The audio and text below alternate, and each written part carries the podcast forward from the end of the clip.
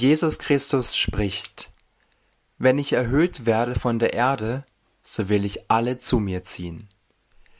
Mit diesem Versprechen aus Johannes 12, Vers 32 begrüße ich Sie, begrüße ich euch ganz herzlich zu diesem Auffassgottesdienst, auch dieses Mal als Podcast.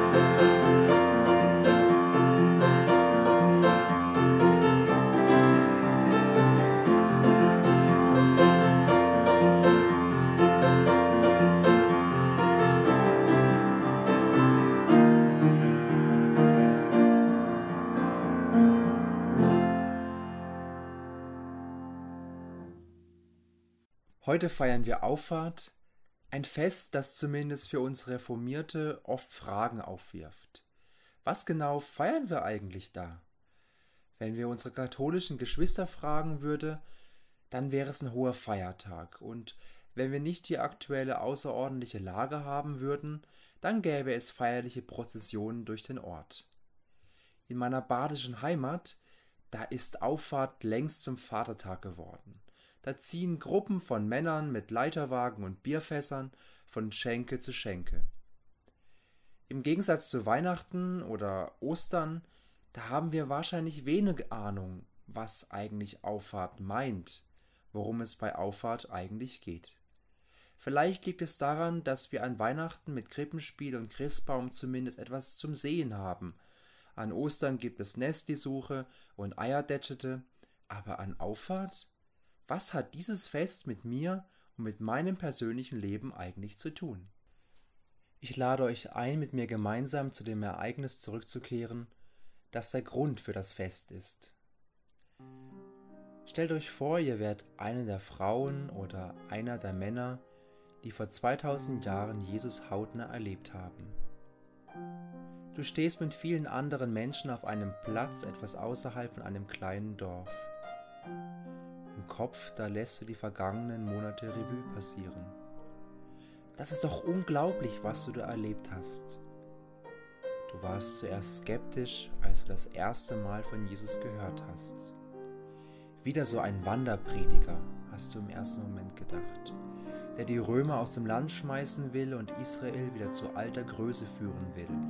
Von diesen Spinnern, da haben wir doch genug. Und trotzdem bist du mitgegangen und hast diesem Jesus zugehört. Seine Botschaft hat dir voll ins Herz gesprochen. Du bist ein geliebtes Kind Gottes. Du bist kein Zufall. Du bist gewollt. Gott liebt diese Welt und möchte, dass die Menschen durch den Glauben an ihn gerettet werden. Du hast erlebt, wie Jesus Kranke geheilt hat, Wunder vollbracht und Gottes Liebe zu den Menschen konkret gezeigt hat. Und dann, und dann schien plötzlich alles vorbei zu sein als die Römer Jesus gefangen genommen haben, ihn gekreuzigt und getötet haben. Drei Tage lang hast du mit den anderen in Ungewissheit und in Angst gelebt. Wie sollte es jetzt weitergehen? War Jesus doch nicht der versprochene Retter? Und dann der Ostermorgen. Ungläubig hast du den Frauen zugehört, die aufgeregt vom Grab kamen. Jesus ist nicht tot, Jesus lebt. Gott hat ihn aus dem Tod auferweckt. Aber so richtig glauben konntest du es erst, als du Jesus leibhaftig gesehen und erlebt hast. Jesus lebt. Er steht jetzt wenige Meter von dir inmitten der Menschenmenge und spricht zu uns. Verlasst Jerusalem nicht. Wartet darauf, dass in Erfüllung geht, was der Vater versprochen hat – Ihr habt es ja schon von mir gehört. Johannes hat mit Wasser getauft. Aber ihr werdet in wenigen Tagen mit dem Heiligen Geist getauft werden. Da fragten ihn die Versammelten, Herr, stellst du dann das Reich für Israel wieder her? Jesus antwortete ihnen, Ihr braucht die Fristen und Zeiten nicht zu kennen. Mein Vater allein hat sie in seiner Vollmacht festgelegt. Aber wenn der Heilige Geist auf euch herabkommt, werdet ihr Kraft empfangen. Dann werdet ihr meine Zeugen sein, in Jerusalem, in ganz Judäa und Samarien und bis ans Ende der Erde. Nach diesen Worten wurde er vor ihren Augen emporgehoben. Eine Wolke nahm ihn auf, sodass sie ihn nicht mehr sehen konnten. Fassungslos stehst du da. Was ist da eben gerade passiert? Eben war Jesus noch da und jetzt ist er verschwunden. Und plötzlich siehst du zwei weiß gekleidete Männer, die zu uns zur Menschenmenge sprechen. Ihr Männer aus Galiläa, was steht ihr da und schaut zum Himmel? Dieser Jesus wurde aus eurer Mitte in den Himmel aufgenommen. Er wird auf dieselbe Weise wiederkommen, wie er vor euren Augen zum Himmel weggegangen ist. Du spürst, wie leise Wehmut dich erfasst. Jesus ist nicht mehr da. Er ist endgültig in den Himmel zurückgekehrt. Und im gleichen Augenblick, da spürst du einen tiefen Frieden und eine Gewissheit in dir. Nein, Jesus hat uns nicht verlassen. Es ist kein Abschied, den du gerade erlebt hast. Das Gegenteil ist der Fall. Jesus ist da, auch wenn man ihn nicht mehr sieht.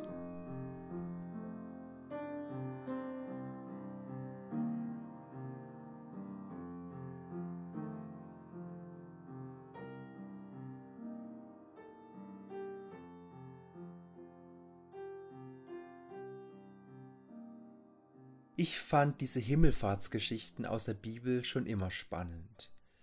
Wir lesen da von mehreren Menschen, die auf übernatürliche Weise diese Erde verlassen, etwa der Prophet Elia auf einem Feuerwagen oder Henoch im Alten Testament. Und dabei stellt sich immer die Frage, wo geht denn die Reise hin? Alle beschriebenen Personen nehmen den Weg nach oben, eine Auffahrt eben.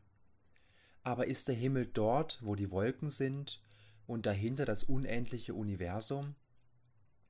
Kann man die Auffahrt von Jesus mit dem Start einer Rakete vergleichen? In unserer deutschen Sprache, da haben wir leider nur das eine Wort für Himmel. Die englische Sprache hat zwei Worte dafür. Sky, das ist der Himmel über uns, also der blaue Himmel, von dem die Sonne scheint und der Regen fällt. Mit dem Wort Heaven ist im Englischen der Gotteshimmel gemeint, die unsichtbare Welt Gottes.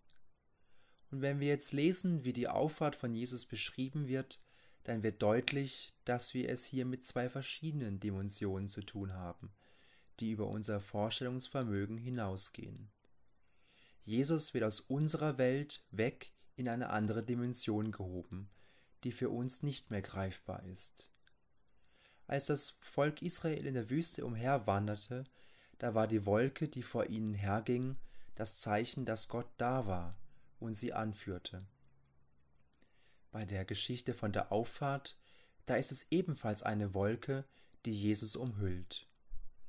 Und es ist nicht Jesus selbst, der von selbst in den Himmel auffährt, sondern Gott hebt ihn empor, genauso wie er ihn auch an Ostern aus dem Tod auferweckt hat. Sicherlich, Jesus hätte auch auf unspektakuläre Art und Weise in den Himmel zurückkehren können. Aber wir merken, hier greift Gott mit seiner himmlischen Dimension mitten in unsere Welt hinein. Hier treffen Himmel und Erde aufeinander.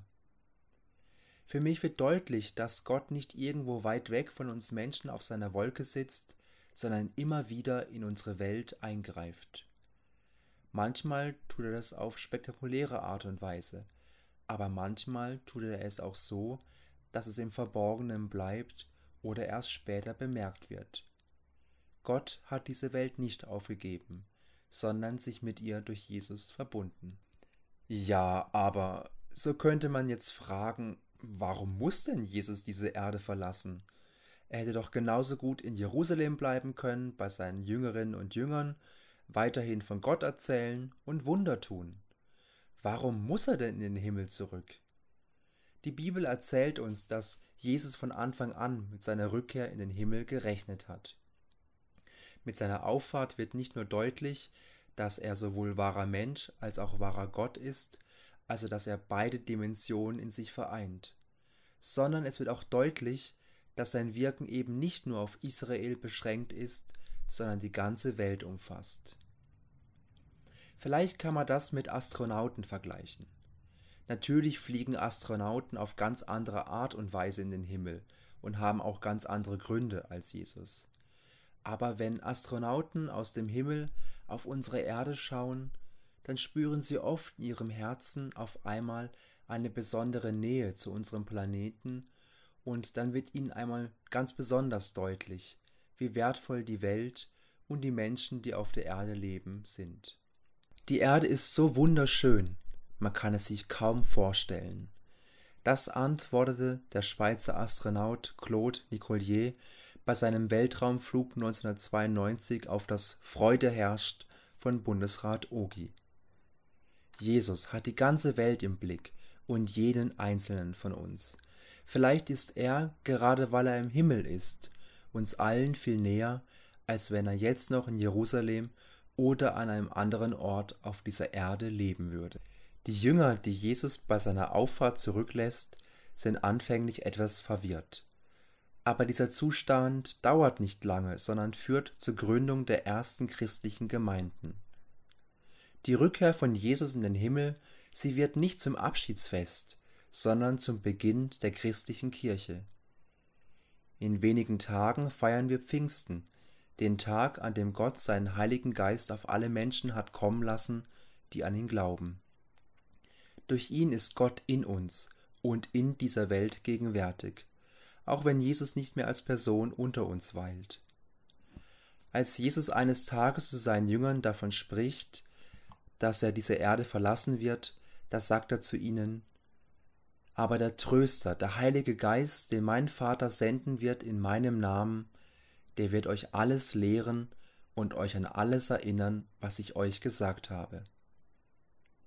Jesus lässt uns nicht im Stich, sondern steht uns jetzt in unserem Leben bei. Er ist zwar an Auffahrt in den Himmel zurückgekehrt, aber er ist uns heute, hier und jetzt immer noch nahe. Das wird in seiner Zusage deutlich. Siehe, ich bin bei euch bis an das Ende dieser Welt. Und Jesus antwortet auf die Frage seiner Jünger, wohin er denn gehen werde, wenn er nicht mehr auf der Erde sei. Habt keine Angst. Ihr vertraut auf Gott, nun vertraut auch auf mich. Es gibt viele Wohnungen im Haus meines Vaters, und ich gehe voraus, um euch einen Platz vorzubereiten. Wenn es nicht so wäre, hätte ich es euch dann nicht so gesagt? Wenn das alles bereit ist, werde ich kommen und euch holen, damit ihr immer bei mir seid, dort, wo ich bin. Eines Tages wird Jesus zurückkehren, um allen, die an ihn glauben, eine ewige Heimat im Himmel bei Gott zu geben. Und bis es soweit ist, dürfen wir darauf vertrauen, dass Jesus bei uns ist und dass der Heilige Geist in uns wirkt. Das feiern wir an Auffahrt. Amen.